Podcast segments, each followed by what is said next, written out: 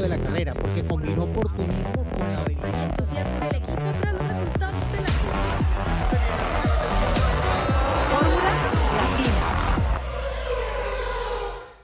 Formuleros, ¿cómo están? Bienvenidos a un episodio más de Fórmula Latina post Gran Premio de Canadá. Volvió la Fórmula 1 a Montreal después de casi tres años. Diría que es una de las mejores carreras en cuestión siempre de espectáculo y de ambiente. La verdad es que la ciudad se viste y se volca 100% a, a la Fórmula 1, entonces es bastante amigable estar eh, siempre en el Gran Premio de Canadá, hay un gran ambiente, muchos latinos, por supuesto, lo pudimos ver incluso en las redes sociales de, de Red Bull, por ejemplo, cómo estaban todos los mexicanos ahí apoyando a, Checo Pérez. Se hace un gran ambiente siempre en Montreal y bueno, pues eh, creo que los pilotos disfrutaron también su vuelta ahí al circuito de Gilles Villeneuve. Eh, vamos a entrar en el tema, obviamente, todo lo que, lo que sucedió en esa carrera, el triunfo de Max Verstappen, Red Bull que liga ya seis triunfos consecutivos y pensar que al inicio de la temporada pensábamos que iba a ser totalmente distinto por eh, fallas eh, en sus autos, por la fiabilidad, que obviamente sigue con un asterisco por lo que le pasó a Checo, pero eso que nos da a entender que todavía la balanza puede que no está decidida, porque lo vimos con Ferrari hace una semana, pero nunca sabemos qué pueda pasar en otras ocasiones. Lo decía Christian Horner, cuando esto sucede, obviamente no estás conforme durante toda la carrera hasta que el otro auto cruce la meta, porque nunca sabes si al otro también le pueda pasar. Pero bueno, hubo competencia hasta las últimas vueltas, hubo buenos momentos y regresó, regresó bien Canadá a la Fórmula 1. Señor Cristian González Rouco, ¿cómo vivió esta vuelta? ¿A qué hora te tocó? No, no te tocó ya casi en la tarde, ¿no?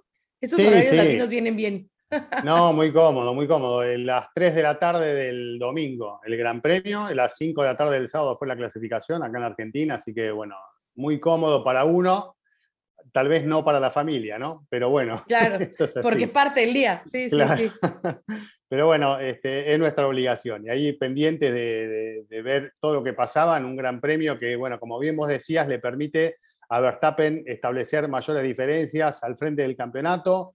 Eh, por suerte, Checo, a pesar de- de- del desastre del fin de semana, por, todos los problemas que tuvo, primero en clasificación con el desliz y después en, en la carrera con ese problema técnico, eh, bueno, la posibilidad de sumar buenos puntos, pero le mantiene la chance de estar en el segundo puesto del campeonato, ¿no? Cosa que no es poco, eh, por delante de, de los Ferrari que sacando el muy buen trabajo de Sainz, bueno, con Leclerc y todas las penalizaciones y, el gran premio difícil que tuvo, tampoco se pudo llevar una buena cantidad de puntos. Así que creo que ha sido importante esto para Red Bull, para Max, como decía, establecerse ya claramente como firme candidato, eh, a pesar de que solo vamos nueve grandes premios y con todo lo que tenemos por delante. Ahora, como decíamos hace unos días, vamos a entrar en la etapa de los autódromos tradicionales, las pistas conocidas por todos, eh, y bueno, allí veremos quién es el que se destaca y quién no. Eh, hay, hay varias cosas para analizar de lo que vivimos un fin de semana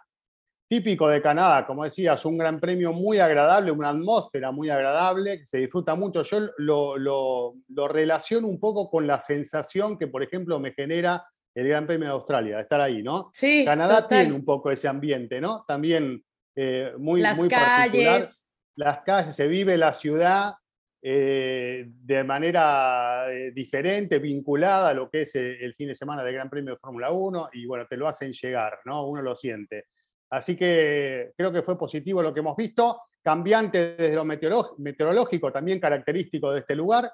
Así que bueno, vamos a ver con qué nos encontramos. Muy entusiasmado cuando lo vi, por ejemplo, me gusta cuando se mezcla la grilla, cuando lo vi a Alonso adelante, cuando vi que se empezaron a mezclar un poco en la clasificación, me pareció muy, muy atractivo. Me hubiese gustado que Alonso le gane en la largada a Verstappen Claro. ese mano a mano inicial, porque íbamos a tener otro, otro comienzo de Gran Premio, no por una cuestión de fanatismo, sino porque me gusta esto, y cuando se mezcla un auto más lento por delante de uno más rápido, en un circuito así se generan cosas atractivas, ¿no? Así que bueno, Claro. eh, se, se abre el juego, está abierto todavía, falta mucho, como decía, ¿no? Claro, eh, eso que menciona Cris, Diego, es importante, ¿no? Lo que, lo que puede provocar el clima. en una carrera, ¿no? Tuvimos climas distintos. El jueves, que es, eh, todavía lo conocemos como el día de medios, aunque oficialmente ya no es día de medios, era un río el, el, circuito, luego el viernes mejoraron las condiciones, por la tarde volvió a llover, entonces también las condiciones de la pista cambian porque se vuelven a ensuciar, vuelve a cambiar todo, eh, todo el trazado. Eh, el sábado lluvia y le da esa oportunidad, por ejemplo, a Fernando y a, otros pilotos de colocarse dentro del top 10 o de cometer un error, como el caso de, de Checo, y cambia las condiciones, cambia el ritmo, el rumbo de, del juego.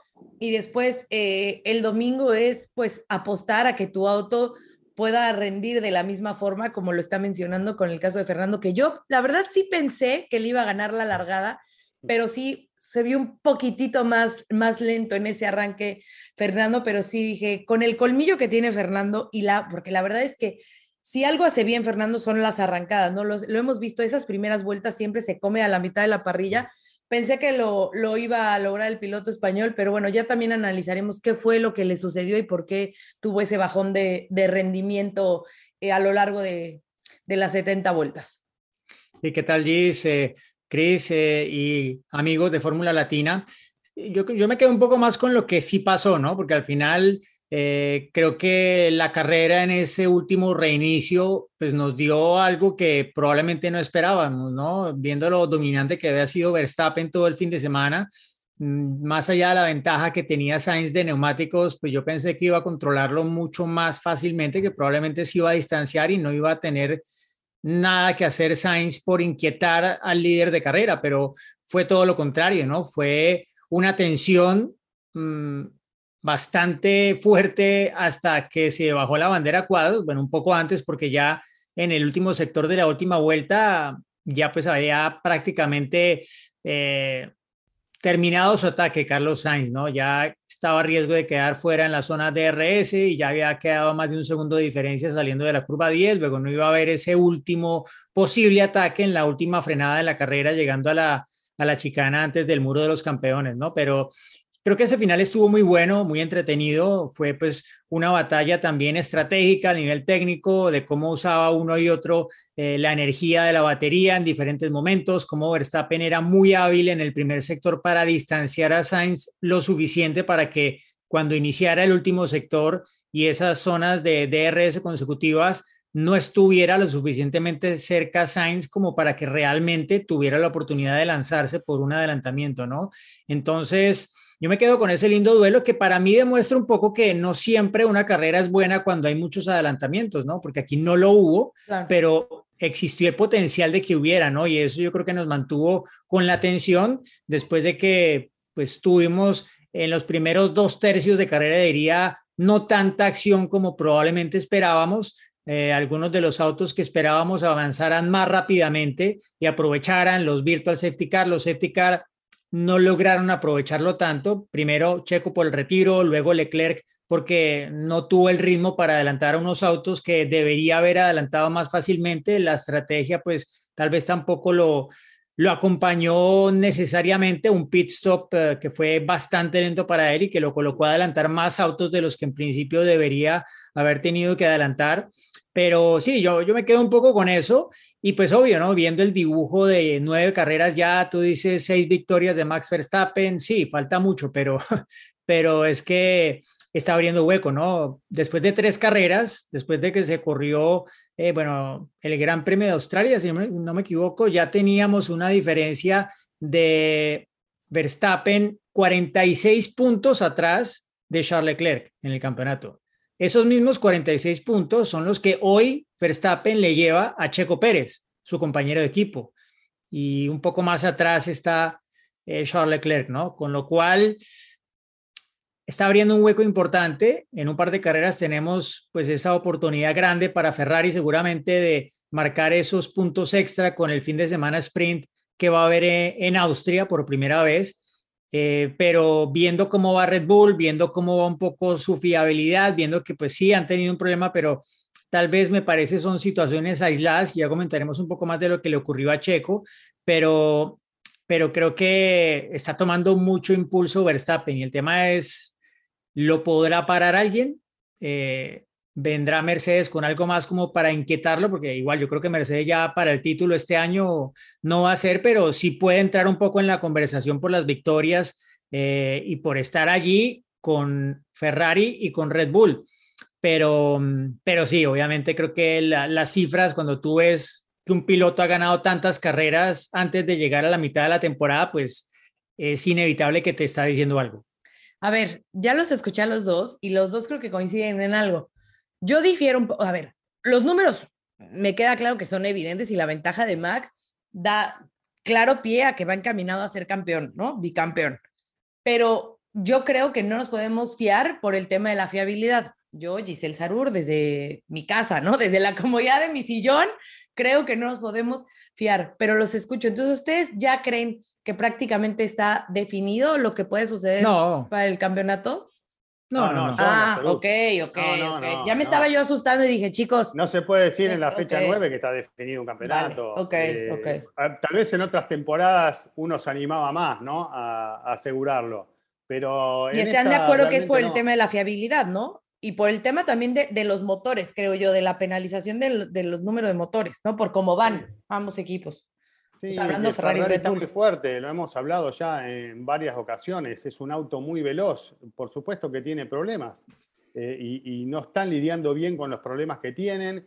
Y además, este fin de semana, no solo con Leclerc, sino con Sainz, tuvieron paradas lentas en boxes. Me parece que hay que Ay, no, terrible mucha atención a estas cuestiones que son las que te van alejando de la posibilidad de tener algún punto adicional. Hoy no se puede regalar nada sobre todo cuando tenés este, dos equipos que están así eh, peleándose en una clasificación, en todas las clasificaciones por quedarse con la pole y peleándose en todas las carreras por quedarse con la victoria.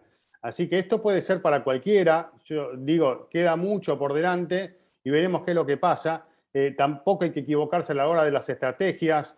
Eh, habría que hacer, tal vez vos ya lo tengas analizado, Diego, un, un análisis bien pormenorizado de por qué o si era necesario hacerlo entrar antes a Leclerc y no estar tantas vueltas atrás de Ocon eh, sin poder superarlo. También fue un tema del, DRS, ¿no? Sí. Claro, estaban los trencitos de DRS, uno quedaba atrás y tal vez podía hacer exactamente la misma situación, pero más retrasado.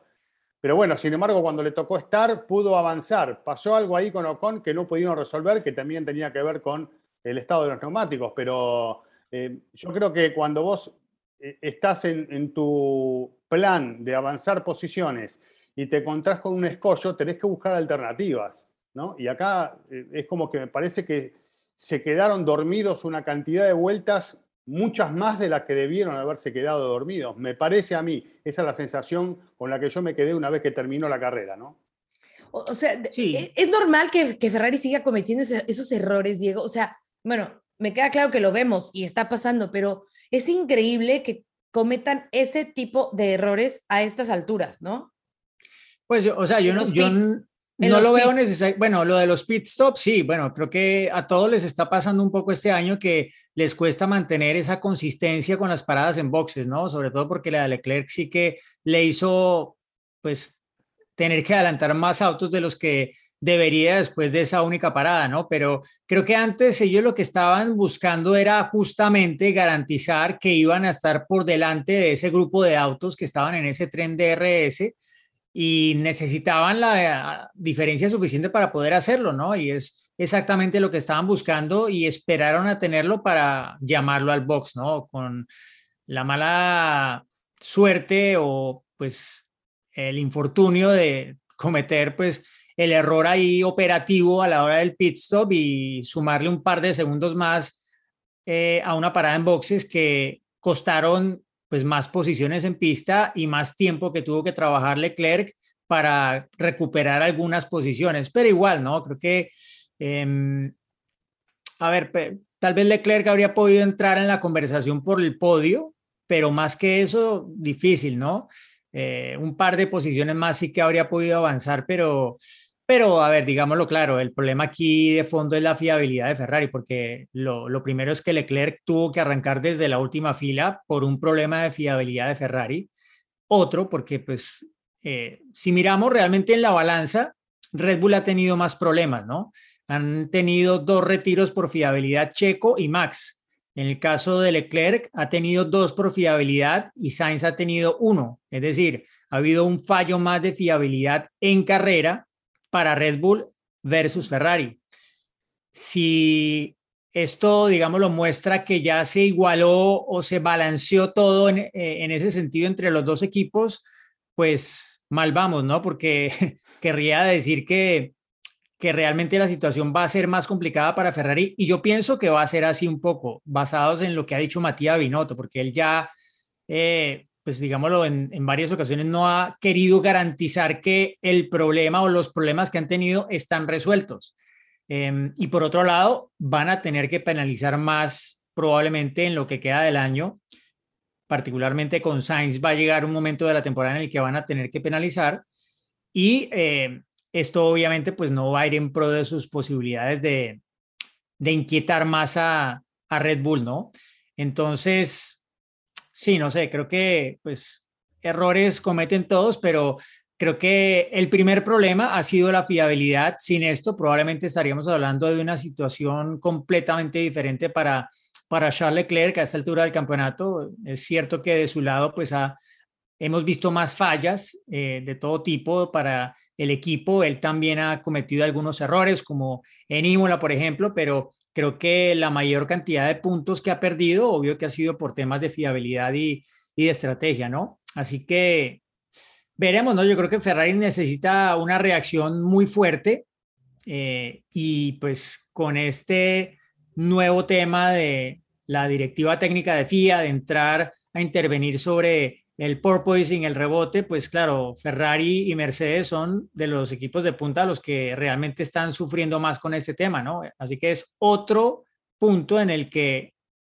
eh, realmente están las cosas más a favor de Red Bull que de sus rivales, ¿no? Entonces, como que no acabas de ver por qué lado, salvo que vengan más problemas de fiabilidad para, para Red Bull, realmente se puede empezar a desmoronar todo para Verstappen, ¿no? Creo que hasta ahora es en conjunto, pues el equipo piloto que han mostrado mayor solidez a lo largo de lo que va de esta temporada, ¿no? O sea, las carreras que no ha terminado Verstappen han sido por esos problemas mecánicos, pero todas las demás o ha ganado o ha estado en el podio.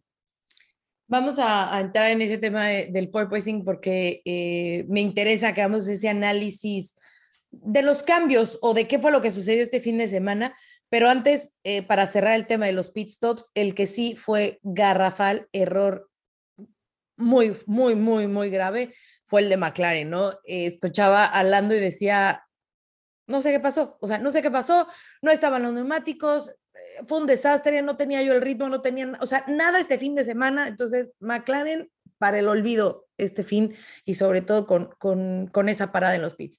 Oye, Gis, no sé si te ha pasado, yo tengo un poco el problema que, que a veces, eh, bueno, cuando sales de viaje no puedes ver, por ejemplo, las carreras mm. eh, que tienes contratadas con alguna plataforma porque no estás en tu país, entonces no te da acceso.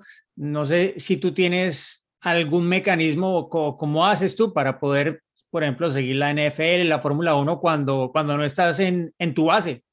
Sí, lo que uso, Diego, es NordVPN, que lo que me encanta es que con un solo clic yo cambio mi, mi ubicación virtual. Eso es una. Dos, puedo ver desde cualquier lugar, o sea, no importa dónde viaje, puedo ver cualquier carrera, partido, así, no me pierdo absolutamente de ninguno de mis deportes favoritos.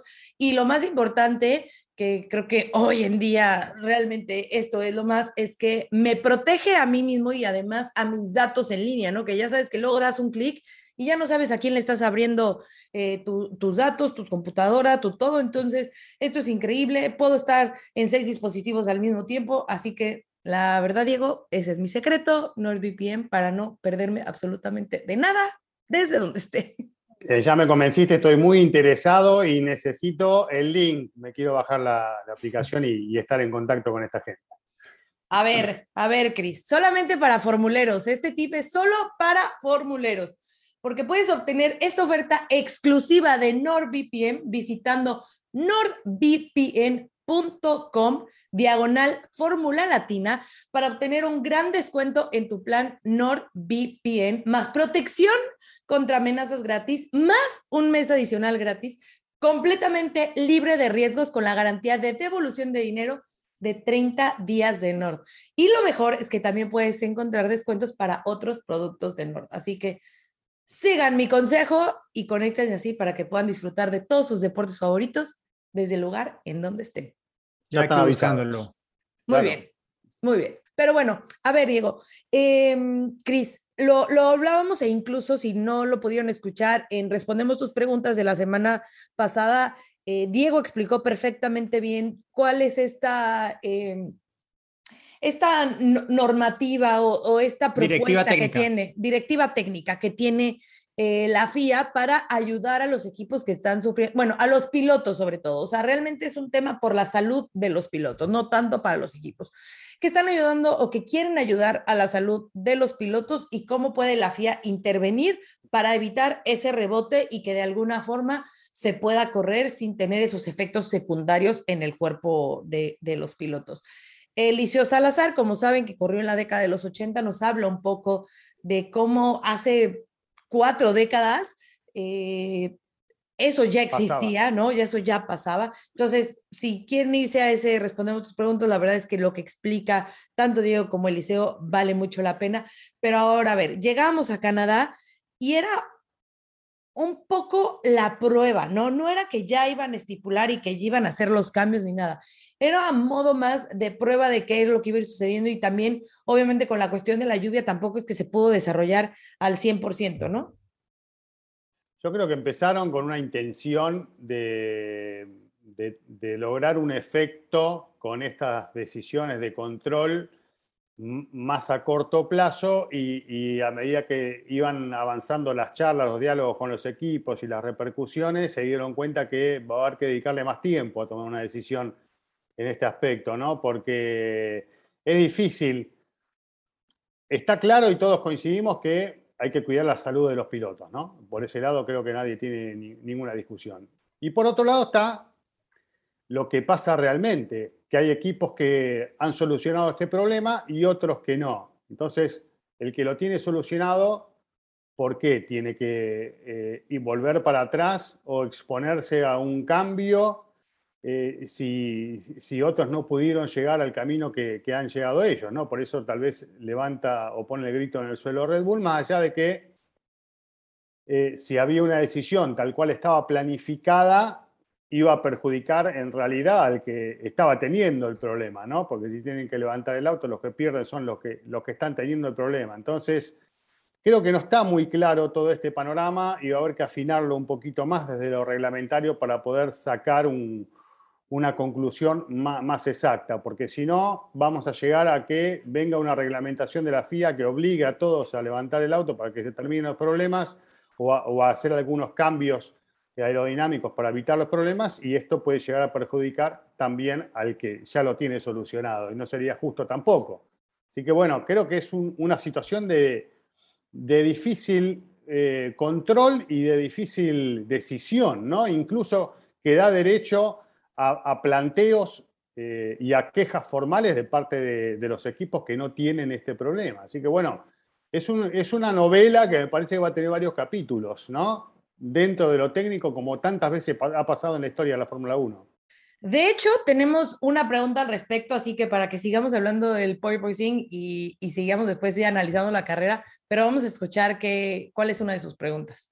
Hola chicos, la decisión de la FIA de querer ajustar el porpoising o el rebote, ¿se les hace justa? Han pasado ya varias carreras desde que inició la temporada y algunos equipos ya lograron reducirlo. ¿Creen que esta medida beneficia a ciertos equipos? Saludos a todos los oficiales de pista de México.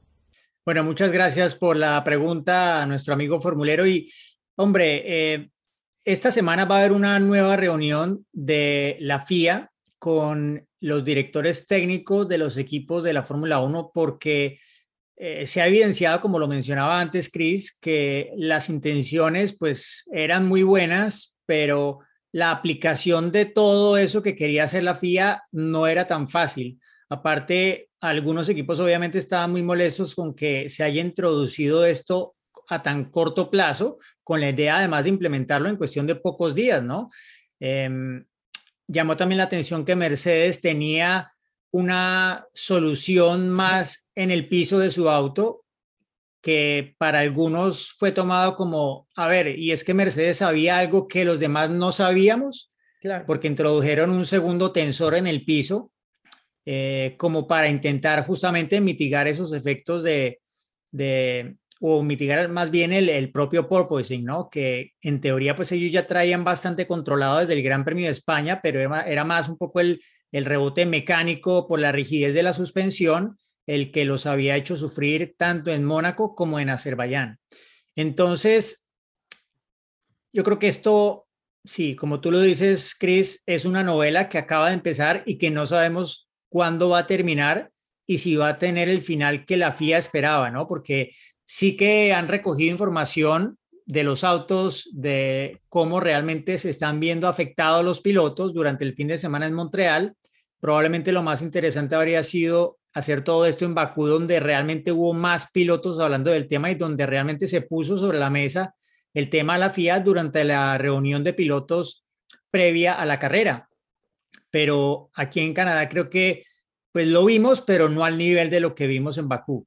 Entonces, ya tienen información. La FIA en teoría va a crear una medida que es la que va a dictar qué tienen que hacer los equipos y cuáles tienen que actuar sobre su nivel de oscilaciones verticales, es decir, qué tan fuertes están siendo esos saltos que dan los autos y pues a ver, ¿no? Porque como digo, claro, los que creen que se pueden ver afectados por esto, seguramente van a tratar de colocar trabas para que no se aplique tan rápido como la FIA quiere, ¿no? Y formas de hacerlo hay muchísimas, ¿no? Normalmente cuando se va a modificar el reglamento, que aparentemente no es el caso, pero en la práctica sí lo es, o sea, no están modificando el reglamento, pero están introduciendo una prueba que tienen que superar.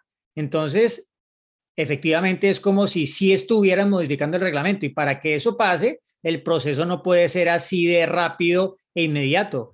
En principio tendría que haber un acuerdo, eh, tendrían que votar a favor ocho de los diez equipos, pero la FIA aquí se ha metido por la tangente y ha dicho, mira, esto es un tema de seguridad y cuando es seguridad, yo puedo actuar. Punto. Claro. Es, son de las atribuciones que, que tiene el ente rector y ha hecho esto porque de otra forma se armaba la de Troya, pero igual se va a armar la de Troya y se está armando. Sí, sí. Una reunión de, de, los jefes de equipo en, en Montreal que la estaba grabando la gente de Netflix y según dijo Christian Horner, Toto Wolf allí estuvo furioso, más o menos dio el golpe sobre la mesa, eh, tuvo una discusión muy acalorada con eh, Matías Binotto, pero él dice que era más frente a las cámaras y para dejarlo para, para lo que va a ser, pero seguro que, que para Toto Wolf, claro, como se presentó esta directiva técnica, la primera medida de aceite, digámoslo, es esto va a afectar a Mercedes,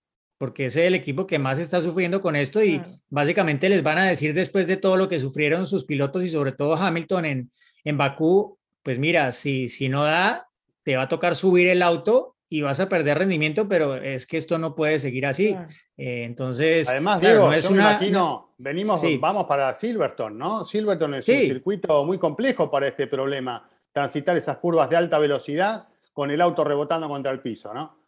Claro, es que ese es, es uno de los temas, ¿no? Porque en teoría circuitos como estos deberían ser menos problema, pero claro, tú miras la zona de Maggots, Beckett y Chapel, esa zona de rápidos cambios de dirección, ellos usan mucho ahí los bordillos, ¿no? Y cuando, si llegas ahí a 300 kilómetros por hora con el auto rebotando, pues claro, ya no vas a tener el, el rendimiento y el piloto no va a tener la confianza para, para afrontar esas curvas tan rápidamente. Y ya pues ahí se va a empezar a ver, o sea, yo tengo la curiosidad por lo menos de ver qué va a pasar allí con el Mercedes y con el Ferrari sobre todo. Mm. Claro. Eh, Red Bull en teoría tiene la cosa mucho más controlada, pero también todas esas oscilaciones en el asfalto que aquí pueden venir por el lado de pasar sobre los bordillos a ver cómo afectan, ¿no? Pero es que hay una de estas curvas a las que los autos, por lo que han mostrado anteriormente, cuando lleguen allí ya van a ir rebotando, sea por la aerodinámica o por la rigidez de las suspensiones. Y cuando tienes curvas rápidas y tantas como tienes en Silverstone, pues es donde más en teoría van a llevar los autos más rígidos. Entonces, yo no sé, va a ser muy interesante lo que pasa en Silverstone. A ver, me responden con un sí o no. No, no, no, no quiero que se extiendan. Pero nos pregunta nuestro amigo formulero si es justo o no. Y me parece que la respuesta de Max Verstappen, la que dio en estos días, obviamente él, pues del lado de Red Bull, del lado de a nosotros no nos está afectando tanto, lo dice un poco así, ¿no? A ver, hay un reglamento y los que le pegaron al reglamento y se pudieron adaptar a él, pues perfecto, ¿no? Los que no, pues que busquen su solución, como ya lo decías, Diego, que levanten el auto y pues ni modo, si les toca perder, pues ni modo. Entonces, ¿es justo o es injusto? O sea, que puedan hacer este cambio aquí a la mitad de temporada. Cristian. Eh, si es justo o es injusto, eh, la verdad, te diría que para, para el que tiene problema y, si es por el lado de la salud es justo, para el que no lo tiene es injusto. Eh, es, un tema muy delicado. Yo buscaría otra solución, buscaría la solución de eh, otro de los grandes problemas que tenemos hoy, que es el límite presupuestario. Bueno, amplía una cuota del límite presupuestario como para que desarrollen, dale más posibilidad de trabajar en el túnel de viento, que busquen una alternativa y que traten de solucionarlo, ¿no? Por otro camino y y con la inversión como se hizo toda la vida para tratar de resolverlo y que, bueno, se tengan que cumplir determinados valores. Me parece lógico que la FIA imponga, digo, bueno, acá se tienen que cumplir determinados valores de seguridad para este tema. Si no los cumplís, tenés que hacer determinada cosa. No, no me parece mal, no está descabellado, no, no, no me parece algo fuera de lugar, porque hay que premiar al que hace bien las cosas yo creo que es, es, justo con los pilotos, pero es injusto dentro de la competencia técnica que es la Fórmula 1 cuando hay un cambio de reglamento como, como este, ¿no? Entonces. Igualmente, Diego, perdón que te interrumpa, pero toda la vida ha pasado de que equipos encuentran algo y después se lo prohíben, ¿no? Mercedes lo encontró seis años seguidos, ¿no? Por eso, muchas veces encuentran algo, eh, es un elemento que marca la diferencia y después se lo terminan prohibiendo. O sea, no es algo nuevo si eventualmente toman una decisión así con Red Bull, ¿no?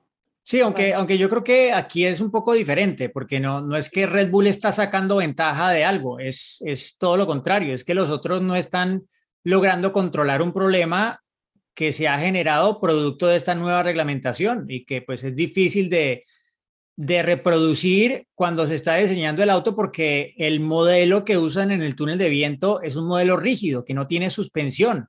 Entonces, pues no hay rebote porque el auto no tiene la suspensión como para que se genere ese efecto.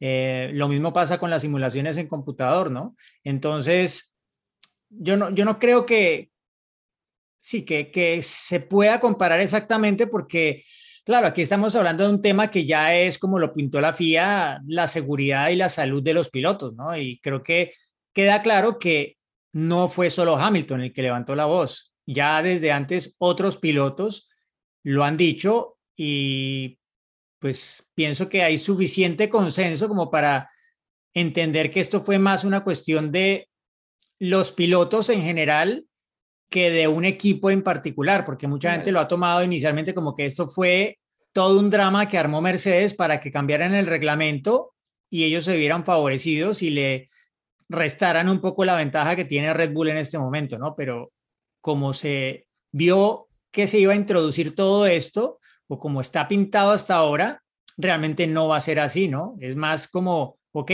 pues los que tienen el problema tienen que solucionarlo y ya, pero no afectaría en principio a los que sí lo tienen solucionado, al menos como se ha presentado hasta ahora. Bueno, ahora sí, ya vamos a entrarnos en la carrera, que esto obviamente es parte de, pero eh, bueno, ya lo mencionábamos, el arranque se mantienen prácticamente las mismas posiciones, Max por delante, segundo eh, Fernando y después eh, Carlos Sainz. Vueltas más adelante, Sainz supera a Fernando, pero bueno, quiero llegar a la vuelta 8, donde Checo dice por la radio, señores, perdí el motor. Perdí el motor, se detiene el auto y por lo que hasta ahora ha comunicado el equipo, fue una falla en la caja de cambios. Falta obviamente que lo analicen, que hagan todo el examen, eh, la revisión exhaustiva del, monoplaza, pero bueno, eso eh, terminó con, las aspiraciones de Checo de encontrar una mejor eh, posición. Recordemos que durante la cual, y bueno, tuvo ese error de que ya platicábamos y tuvo que arrancar fuera, de, fuera del top 10 pero bueno, iba encontrando este, eh, estas posiciones, iba remontando estas posiciones, pero bueno, ahí viene el primer eh, Virtual Safety Car, que es en donde Max Verstappen hace su parada y hace su primer cambio de neumáticos. Clave, ¿no? Porque eh, ni, ni Carlos, ni, ni Fernando, ni Hamilton, que todavía también en ese momento estaba ahí en la pelea, eh, o no recuerdo si Hamilton hizo esa parada. Diego, corrígeme. En el primer Virtual Safety Car hizo... Sí, en el primero paró Hamilton. Hamilton también, exacto. Entonces, no. Entonces fueron eh, Max y, y, Hamilton los que hicieron esa, esa parada en el primer Virtual Safety Car. Y eh, bueno, pues ahí, desde ahí dice Christian Horner, la carrera obviamente en tensión total porque no sabíamos qué podía pasar a lo mejor con el otro auto, ¿no? Con el de Max que seguía, que seguía fuera, Chris.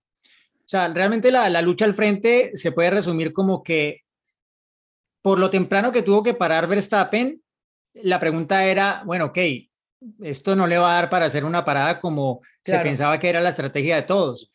Sainz estaba en una estrategia diferente. A él probablemente sí le podría dar para hacer esa única parada, pero iba a tener también igual que ahorrar neumáticos en la radio se escuchaba a Verstappen hablando cada vez más de unos neumáticos más en crisis y su ingeniero Jean-Pierre Lambiase le decía, estamos tratando de abrir la diferencia con Hamilton. Al final nunca la consiguieron y de hecho cuando paró y salió Verstappen estaba furioso porque estaba detrás de Hamilton. Que lo, superó al momento. Sí, lo superó al momento, pero allí es cuando realmente se genera el interrogante. ¿Qué va a hacer Ferrari? Carlos Sainz dijo después de la carrera que su plan era quedarse afuera. Y también así se le dijo en un momento dado a su ingeniero eh, Ricardo Adami.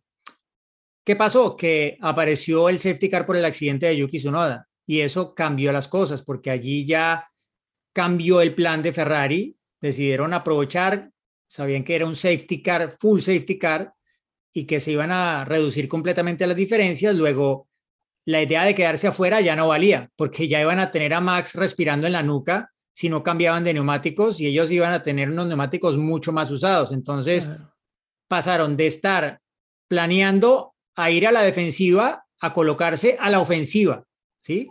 Detrás de Max, pero con mejores neumáticos. Y ese fue el remate de carrera que, que vimos al final. Sí, absolutamente. Y bueno, a mí me quedó la duda si era la duda, digo, si era la elección correcta de neumáticos, ¿no? Para Sainz en el último tramón. Que es hay que, ya no tenía... quedaban, 20 vueltas, ¿no? Era mucho también. Pero no tenía ya... Eh, no tenía medios, pero tenía no Tenía medios, Él dijo después de la carrera pensando en los blandos. Pasa que 20 vueltas en los blandos también era un sacrificio, ¿no? Sí, dijo que lo, que lo consideraron. De hecho, cuando estaban hablando en un momento dado, le dieron en la radio el mensaje a Sainz que su ventana de safety car estaba abierta, ¿no? Cuando todavía tenía la diferencia para parar si había un safety car y no perder la posición con Verstappen. Em, y cuando le dan ese mensaje, él responde que el duro, ¿sí? Porque se entiende que están hablando de qué hacer si paran, qué, qué neumático colocar. Y Sainz al final, pues, después de la carrera dijo que lo pensó, sabe que las opciones eran o un blando nuevo o un duro nuevo. Y con tantas vueltas por delante, pues prefirió ir a la fija con el neumático duro, que era el que mejor estaba funcionando de todos. Y después había otra cuestión de Ferrari que, quedó muy en evidencia con Leclerc, pero también con Sainz, que eran los problemas que tenían de tracción a la salida de la horquilla, ¿no? Creo que ahí también fue un poco eh, eh, un tema con el que no pudieron lidiar y que de haberlo resuelto la cosa hubiese sido diferente, porque entraban en ese tramo de aceleración donde eh, si tenían buena tracción, iban a llegar con más chances de aprovechar bien el DRS. Hubiese sido otra situación para Leclerc con Ocon eventualmente y con el resto de los rivales y hubiese sido distinto también para Sainz en el último tramo del Gran Premio a la hora de intentar acelerar para pelear el mano a mano y la punta, ni más ni menos que el Gran Premio con, con Verstappen. Pero así como digo, los problemas de, Ferrari, eh, también hay que reconocer eh, el trabajo de Red Bull que sí tenía buena atracción allí y también hay que darles mérito desde ese punto de vista porque era lo que tenía que hacer Max, no solo andar rápido en el primer tramo, sino sacarse de encima al rival en la zona de salida de la horquilla para, para evitar que aprovechen el DRS, ¿no? Creo pero Chris, pero Chris, ahí hay otra cosa, y, y, esto lo hablaron los pilotos en el prepodio, se, se alcanzaba a escuchar lo que estaban hablando. Eh, una de las cosas que mencionaron eh, eh, era justamente el accidente que había tenido su nuda porque mostraron la repetición y creo que ahí ambos, creo que Verstappen y, y, Sainz como que hablaron de, de lo difícil que era esa zona del circuito, porque claro, es como la zona exterior de la curva 2, donde están acumulados eh, virutas de neumático, donde está mm. la pista bastante sucia y es muy fácil cometer ese error que, si no me equivoco, lo cometió también en alguna ocasión en 2013 Esteban Gutiérrez, ¿no? Que se fue allí recto saliendo de boxes, y, si no me equivoco. Pero más allá de eso, lo que mencionaron eh, y lo dijeron, no hay slipstream, no hubo slipstream, es decir, no había succión, la succión usual que hay en las rectas en este mm. circuito. ¿Por qué? Porque el viento estaba soplando a favor en esa larga recta y luego también en la recta principal. ¿Y eso qué generaba? Que el DRS no fuera tan efectivo como debería ser. Otra cosa habría sido si el viento fuera en contra, viento de cara, allí el efecto de la succión habría sido mucho mayor y probablemente tracción aparte habría sido más difícil para Max Verstappen defenderse de Carlos Sainz. Creo que eso en definitiva también le dio una mano y lo digo porque lo comentaron ellos ahí en el prepodio. Luego, en definitiva, fue un factor que ellos eh, percibieron ahí en la pista en ese duelo que sostuvieron en la parte final de la carrera. Perfecto. Bueno, eh, otro tema que quedamos que también íbamos a analizar era pues justamente qué fue lo que pasó con Fernando Alonso, ¿no? Eh, Fernando, después de la sesión del, sábado de calificación en la lluvia, bueno, pues arranca segundo, vuelve a una segunda fila después de, muchos años y en cuanto lo entrevistaron dijo, yo voy a atacar a Max, ¿no? O sea, esa es, eh, ese es mi objetivo y yo voy con todo para atacar a Max, ¿no? O sea, es como Max buscando ganar obviamente el campeonato y, y Fernando con todo para ganar esa, esa carrera. Pero bueno, arranca esa carrera, ya lo decíamos, arranca un poquito más lento que, que, que Max. Después eh, viene ese momento de a lo mejor estar peleando con, con Hamilton, que no sé si lo recordó a esas épocas en las que eh, eran compañeros de equipo y que estaban en, plena eh, pelea. Pero lo que confirma Fernando es que más allá de la estrategia, porque el Virtual Safety Car no estuvo en el mejor timing para él y demás. Tuvo un problema en el motor, a partir de la vuelta 20 se dieron cuenta de que tenían un problema en el motor, entonces tuvo que reducir prácticamente eh, la velocidad. Hay una pregunta que nos hacen al respecto, entonces vamos a meter la pregunta y analizamos qué fue lo que, lo que realmente pasó con, con Fernando, ¿va? Hola amigos de Fórmula Latina, mi nombre es Sebastián, soy de Bogotá, Colombia y mi pregunta es... ¿Cómo vieron ustedes la estrategia del equipo Alpine con Fernando Alonso en los boxes y en la disputa por la sexta posición con su compañero Esteban Ocon? Un saludo. Hola Sebastián, gracias por tu pregunta. Estábamos todos con los ojos puestos sobre Alonso a ver qué podía hacer. Eh, como decía Gis, en el comienzo de la carrera, bueno, no tuvo una buena largada, a diferencia de lo que sí hizo en otros eventos.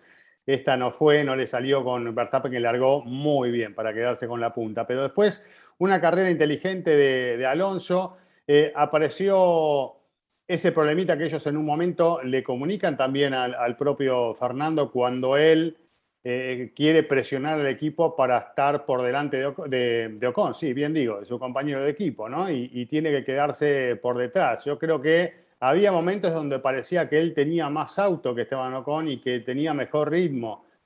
A mí me quedó la duda de, no de la falla, sino del por qué no, no, probaron ¿no? Con, con, Alonso adelante a ver si realmente podía eh, establecer alguna diferencia y, marcar otro ritmo, ¿no? Y si no, eventualmente devolver la posición si eso no se conseguía. Me parece que hoy, eh, si bien son dos grandísimos pilotos y está buenísimo que los tengan a los dos eh, midiéndolos con la misma vara, para mí pesa mucho más Alonso, su nombre, sus dos títulos y todo su historial como para intentar ir un poquito más allá, si es que realmente lo está demostrando en la carrera y por lo que había hecho previamente en la clasificación. Me quedé con las ganas de verlo un poquito más habilitado a seguir para adelante, pero bueno, estaba la limitación esta técnica eh, y con esa falla que evidentemente no querían que llegue a, a un problema mayor y que no se termine el Gran Premio para él, ¿no? En Exacto. definitiva, los dos se metieron dentro de los 10.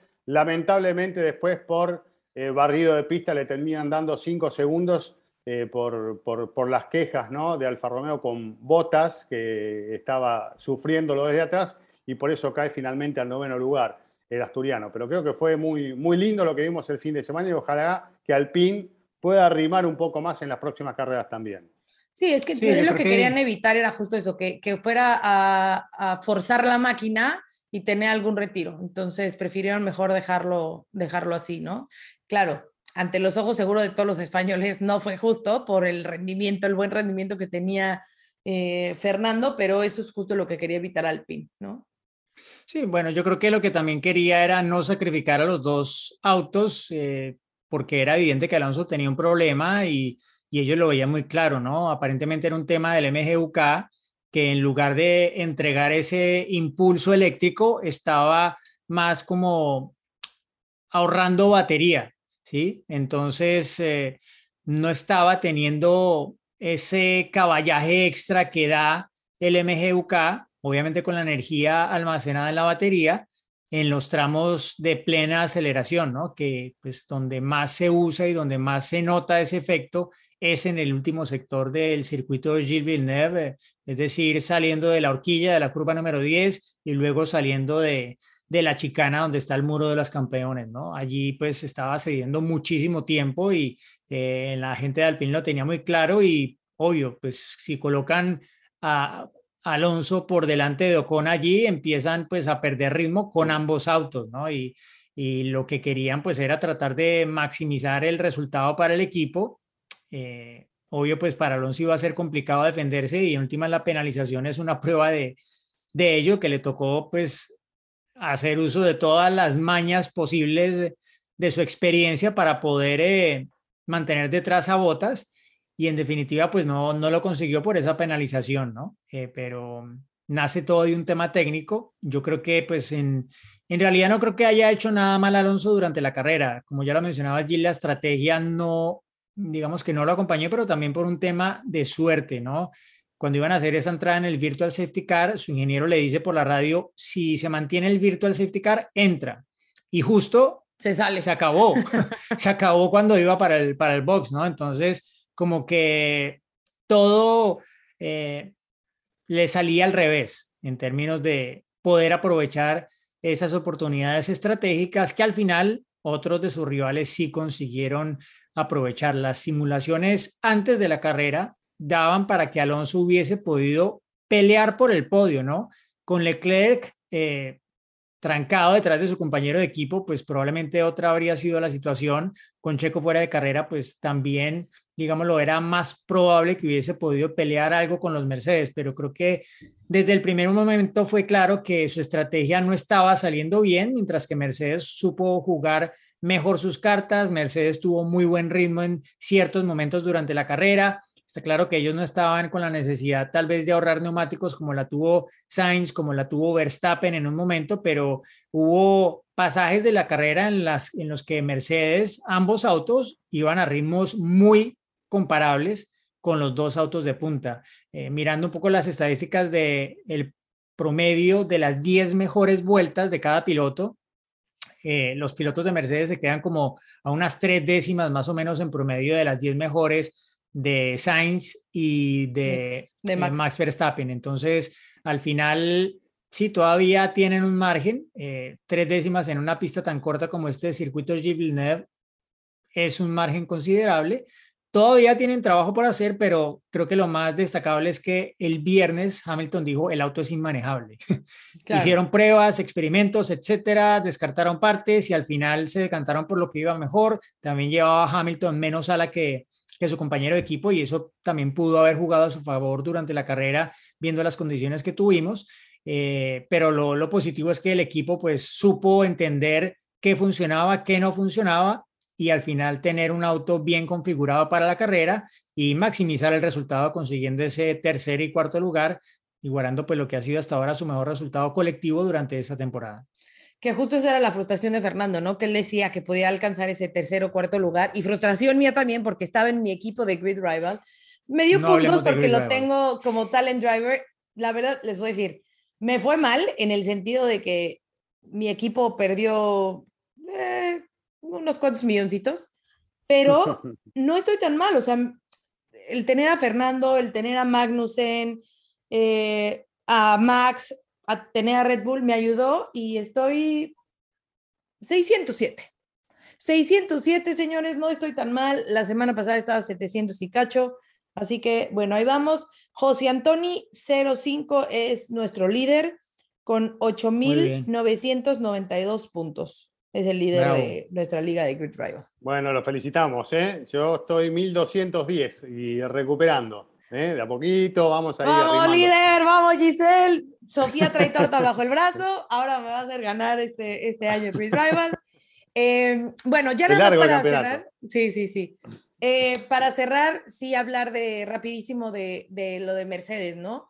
Eh, vuelvo a hacer el disco rayado, George Russell, que sigue siendo ese, ese top 5 y me encantan los memes que sube eh, la escudería Mercedes, bueno, el equipo Mercedes con, eh, con, con George así dando top 5 para, para repartir. Pero bueno, que a pesar de todos esos problemas, están encontrando la solución y están encontrando el cómo estar en, esa, estar en la competencia, ¿no? O sea, Cris, podríamos decir, eh, y se decía en un inicio, ¿no? Que era de sus peores arranques en pues, cuántos años, y siguen ahí estando en, en la pelea y, y este fin de semana eran, no para el triunfo, pero eran rivales a vencer. Sí, sí, un poco o algo de eso tocamos a lo largo de- del podcast y me parece que hay que poner un poco la atención en que Mercedes, como lo decíamos cuando comenzó el campeonato y estaban realmente muy complicados, eh, todos tenemos la confianza de que hay gente muy capaz trabajando allí y que de a poquito los problemas se van solucionando y que eh, van a estar arrimándose, evidentemente, ya eh, claramente sin, si- casi sin la chance de poder aspirar a pelear por, el campeonato en esta temporada y por cosas muy importantes, pero ¿por qué no considerarlos como eh, potenciales ganadores para algún que otro gran premio una vez que solucionen estos problemas? eh? Yo creo que están, Russell está manejando muy bien y Hamilton está encontrándose de a poco con esa comodidad que hasta el momento no la tuvo en este año y que en algún momento va a llegar. Así que cuando todo vuelva a la normalidad y se calmen un poco las aguas en el mundo Mercedes en este 2022 bastante convulsionado en Brackley, creo que van a llegar lo- los resultados que están buscando, no con la contundencia de otros años, pero sí para pretender en el futuro, el próximo año y lo que viene, bueno, ser nuevamente protagonistas. ¿eh? Nunca hay que descartar a un equipo que durante muchos años se quedó con todo.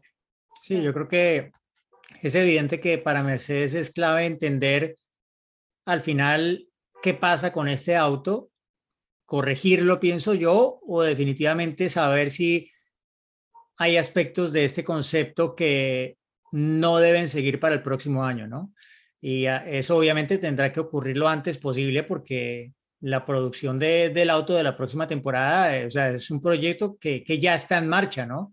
Eh, y que se está alimentando de lo que está ocurriendo en pista con el auto de este año. Entonces, mm, creo que buena parte del esfuerzo de Mercedes está en eso, en entender sus problemas, solucionarlos y saber cuál debe ser la base para lo del próximo año. No creo que vayan como a tirar a la caneca todo lo que ha pasado este año y todo el desarrollo que han hecho, ni los conceptos que fueron la base para crear este W13. Eh, y ojalá que pues todos esos diseños extremos que impresionaron en la pretemporada, al final pues le den el rédito al equipo que, que merece, ¿no? Al final pues un poco el límite, el tope presupuestario tal vez ralentice un poco ese proceso, ¿no? Porque pues tienen que pensar en diferentes cosas, tienen que saber cómo distribuyen sus presupuestos, pero creo que ya para pelear el título este año Mercedes no, no va a estar, entonces su pelea principal es contra ellos mismos, pienso yo, contra entender realmente qué ha pasado con su auto para que este año sea como un blip, ¿no? En el, en el acelerador, como una soltadita para volver a fondo a ser un rival al frente de la parrilla el próximo año. Bueno, eh, anecdotario. Me acordé y a ver si, si ustedes tienen también ese recuerdo, porque mm, subió una foto Noemí de Miguel y puso una foto donde estamos las dos con unas pistolitas de agua. Esa carrera que hacían en, en el, en el canal, que porque recordemos que, eh, bueno, la isla donde, donde se corre el Gran Premio de Canadá es una isla que se construyó y que de hecho fue utilizada en los Juegos Olímpicos. Y uno de los canales eran los que usaban para, eh, para remo y canotaje.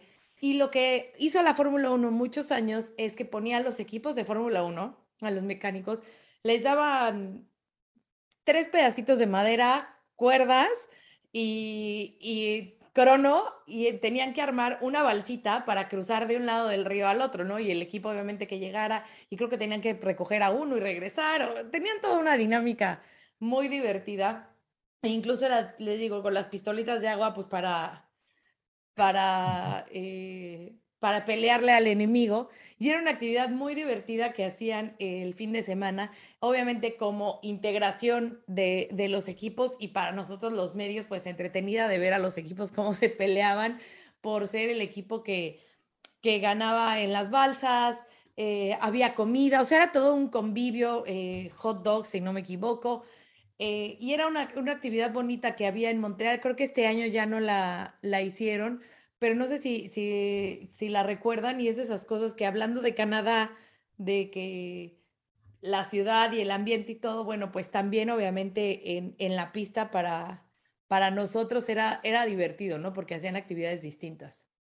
Sí, Sí, yo- Y era el circuito en el que más caminabas en el año, ¿no? Por lo menos para Sí. mí, ¿no? Yendo y volviendo a la cabina de transmisión, No, no, no solo cabina. eso, sino porque hay, hay que contarlo, ¿no? Eh, donde dejas el auto. Uf. exacto, o sea, y si no estaba hay un lloviendo parqueadero. como ahora, que se No. lo daba todo, No, horrible. madre mía. O sea, hay un periodista, un colega, Gaetano Viñerón, que es eh, de la televisión de Bélgica, se cayó de, en, el, en, el, en el fango que había, quedó de fango de la cabeza, bueno, de los pies a la cabeza. Un colega que se compadeció lo recogió y lo llevó hasta, hasta su auto, pero así de mal estaba la cosa, ¿no? Porque pues vieron ustedes las imágenes que había del pit lane inundado. Bueno, imagínense cómo estaba la zona donde estacionaban, que, que es muy particular porque al lado de ese canal que mencionaba Gis, para que la gente lo entienda, hay una, una vía y por allí es por donde pues llegan los autos de los periodistas, de los equipos, etcétera. Pero solamente se pueden estacionar, digámoslo, perpendicular a la vía, ¿sí? O sea, Los vas por la únicos- vía, los únicos giras, lugares que están planos son para los pilotos. De sí, exacto, fuera, giras, giras a la derecha y te estacionas. Y ahí o te estacionas muy al inicio, que son los pilotos, la gente importante, etcétera, y caminas hacia el paddock por el extremo inferior de, del canal, o cruzas un puente que está, justo llega a la entrada del paddock, que está como en la, el primer tercio de la distancia de, de este canal. Pero claro, a los periodistas les toca lo más lejos. Y en bueno, hay alguno que lodo.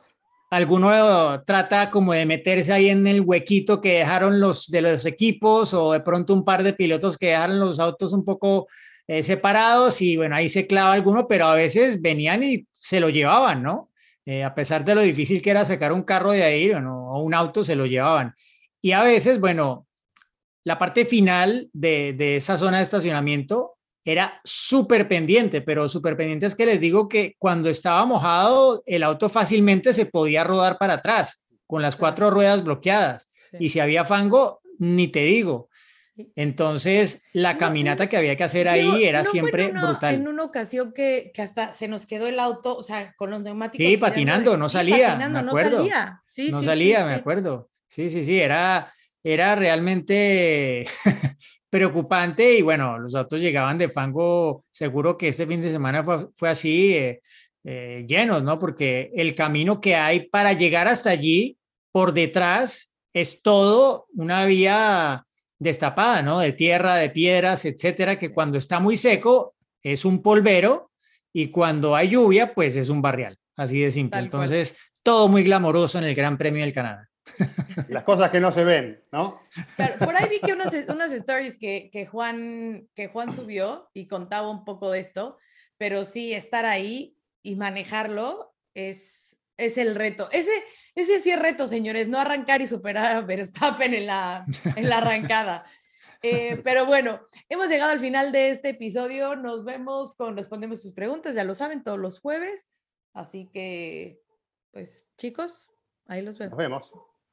Hasta la próxima. Bye. saltó la línea de adelantamiento de la carrera porque combinó oportunismo con la